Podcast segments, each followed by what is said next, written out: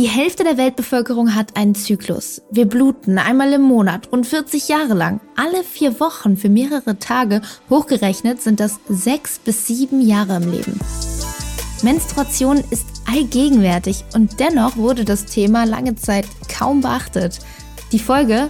Fehlende Aufklärung, Unwissen, Mythen, blaue Flüssigkeit in den Werbungen, die auf Binden tropft, Tampons, die höher versteuert sind als Lachs, Kaviar und Schnittblumen und eine Medizin, in der wir in Sachen Periodenbeschwerden auf Forschungslücken stoßen. Die Periode ist politisch, ihr Ausbleiben aber erst recht. Denn wenn das Bluten irgendwann aufhört, werden Mythen und Unwissen sogar noch größer. Klingt verwirrend, in den nächsten Minuten schaffen wir Klarheit.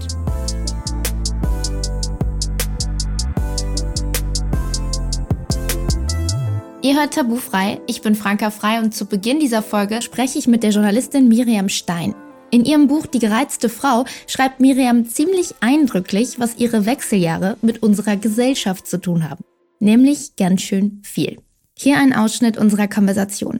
Als ich in die Wechseljahre kam, da wusste ich überhaupt nicht, dass das so ist weil ich wusste nichts über die Wechseljahre. Ich dachte, irgendwann mit Mitte 50 hört die Menstruation auf, man hat drei Hitzewallungen und das war's. So, und nichts anderes wusste ich. Und dann habe ich tatsächlich mit Ende 30, Anfang 40 angefangen, echt schlecht zu schlafen, was wirklich neu für mich war, weil ich wirklich wie ein Baby schlafen konnte. Und zwar habe ich wahnsinnig geschwitzt nachts. Ich habe so richtig ähm, Nachthemden durchgeschwitzt und dachte dann lustigerweise, das läge an meinem Bett, weil wir haben in so einem Altbau damals gewohnt und ich hatte so ein amerikanisches Boxspringenbett, was es in Hotels gibt. Und da sagen ja immer Mütter und Tanten, das ist irgendwie blöd belüftet, da, äh, da kommt keine Luft durch, kein Wunder, dass du schwitzt. Und dann haben wir uns tatsächlich ein neues Bett gekauft mit Lattenrost und rate was?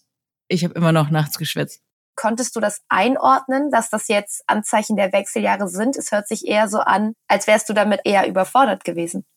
Ich konnte gar nichts einordnen. Ich war total überfordert und ich war auch echt verwirrt mit mir selbst, weil ich immer sagen würde, ich habe ein ganz gutes Körpergefühl, ich habe äh, lange Historie mit Essstörungen gehabt, ich war schwanger, das heißt, ich habe mit meinem Körper einiges mitgemacht und in dem ganzen, auch in dem Heilungsprozess zu den Essstörungen und in der äh, zwar etwas für mich befremdlichen, aber doch sehr positiven Erfahrung der Schwangerschaft und der Geburt habe ich meinen Körper natürlich kennengelernt und ich habe auch ein Wochenbett erlebt.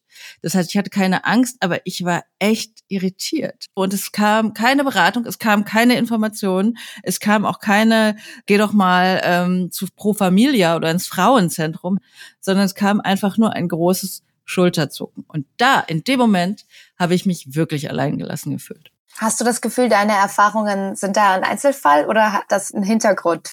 Ich habe natürlich im ersten Moment gedacht, das liegt an mir. Und dann schrieb ich dieses Buch und fing an, im Rahmen der Recherche dieses Buches natürlich mit anderen Frauen zu sprechen, die ihre Wechseljahre schon hinter sich haben, die vielleicht äh, Expertinnen auf dem Gebiet sind.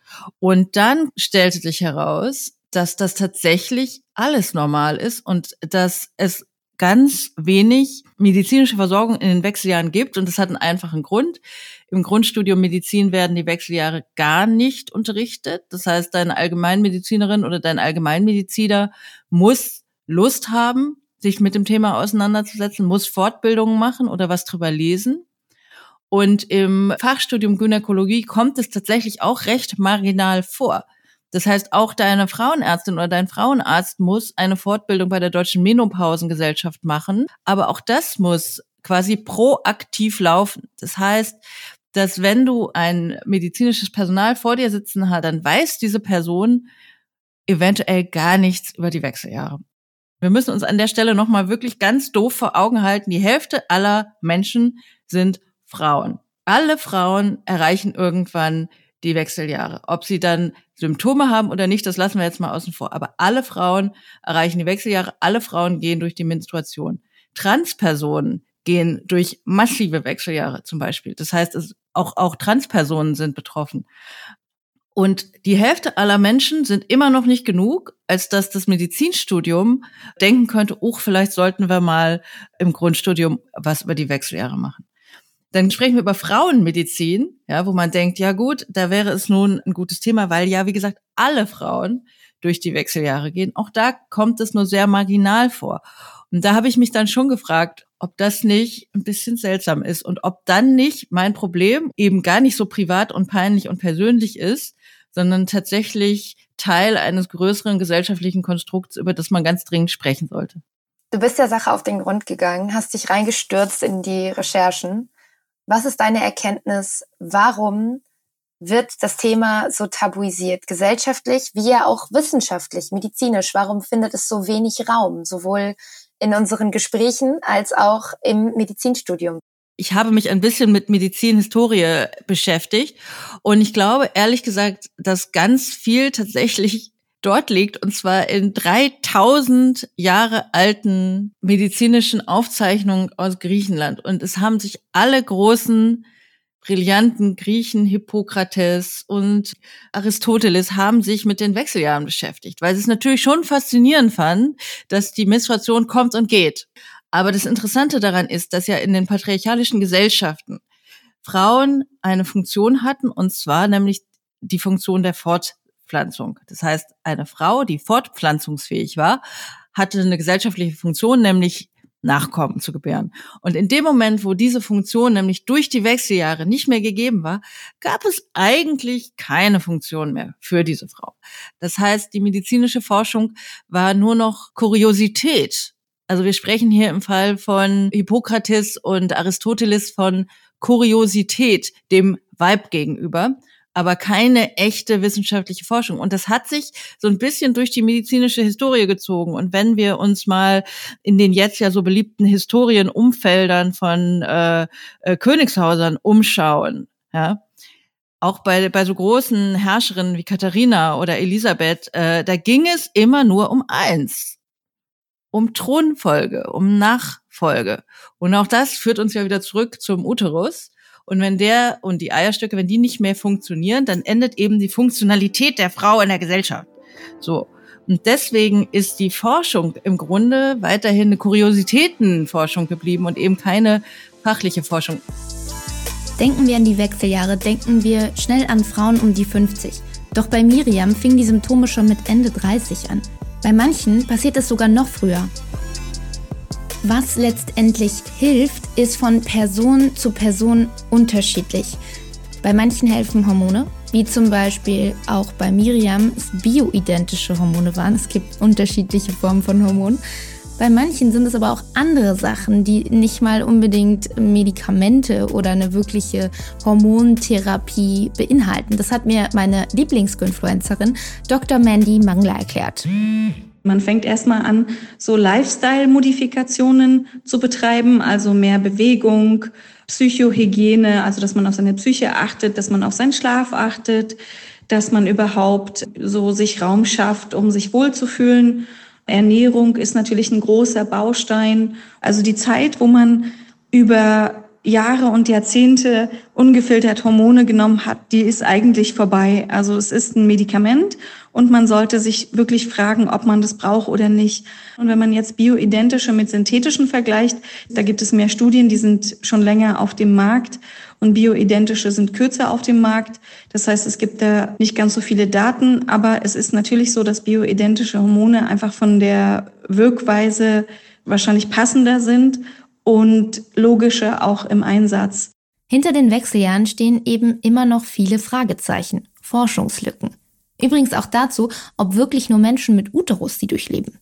Schon vor mehr als 100 Jahren beobachtete ein Nervenarzt aus Berlin namens Kurt Mendel bei seinen männlichen Patienten ab einem bestimmten Alter eine, Zitat, ganz auffällige, früher nicht gekannte Rührseligkeit und Neigung zum Weinen Kommen auch Männer in die Wechseljahre?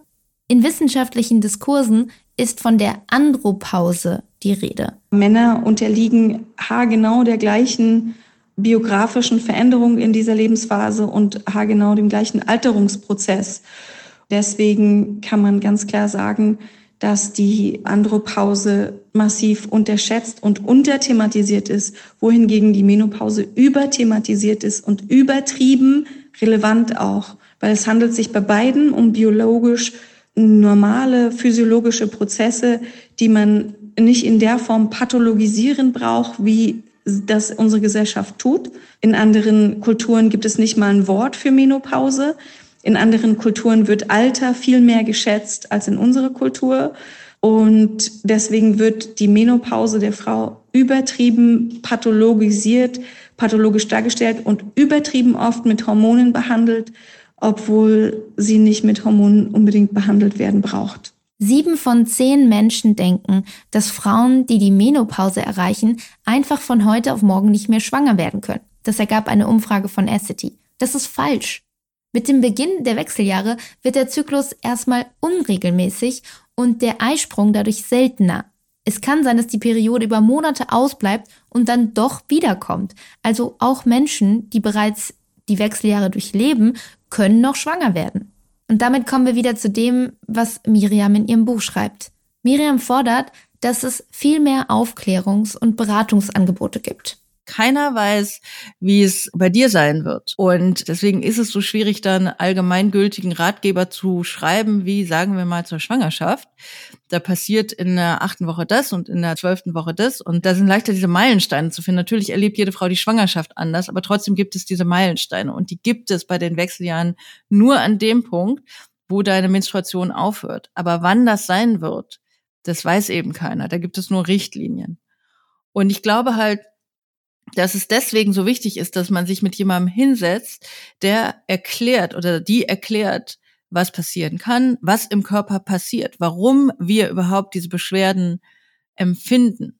Und wenn man sich das Leben mal in seiner Gänze vorstellt und die zweite Lebenshälfte im Grunde mit genauso viel Wert und mit genauso viel Lust und Genuss betrachtet, wie die erste, dann ist das vielleicht alles gar nicht mehr so unheimlich. Auf der anderen Seite kommen ja andere Dinge, die auch Freude bereiten. Und ich finde einfach, man muss dann sich nicht unter Druck setzen lassen. Und es bringt uns allen nichts. Ja, es ist einfach ein Leben. Wir haben nur dieses eine und es ist schwierig genug und die Umstände sind schwierig genug. Und deswegen sollte man sich nicht auch noch davon unter Druck setzen. Und das führt uns wieder zurück äh, zum so viel wie möglich über seinen Körper rausfinden, so wenig wie möglich schämen, so wenig wie möglich dieses Schambehaftete übernehmen und ich glaube, da, da kann man eine Menge Energie sparen und für andere konstruktivere und tollere Sachen oder auch äh, spaßigere Sachen aufsparen.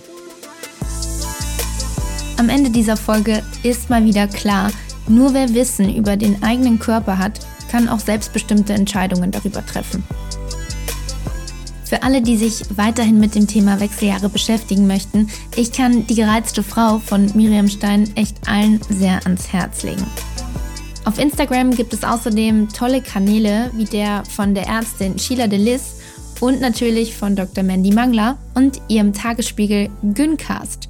Da wird es auch um viele andere Wissenslücken im Bereich Gynäkologie einige Aha-Momente geben. Mein Kanal auf Instagram heißt Franka Frei. Ich freue mich über eure Nachrichten, Kritik und Anregungen. Bis dahin, macht's gut.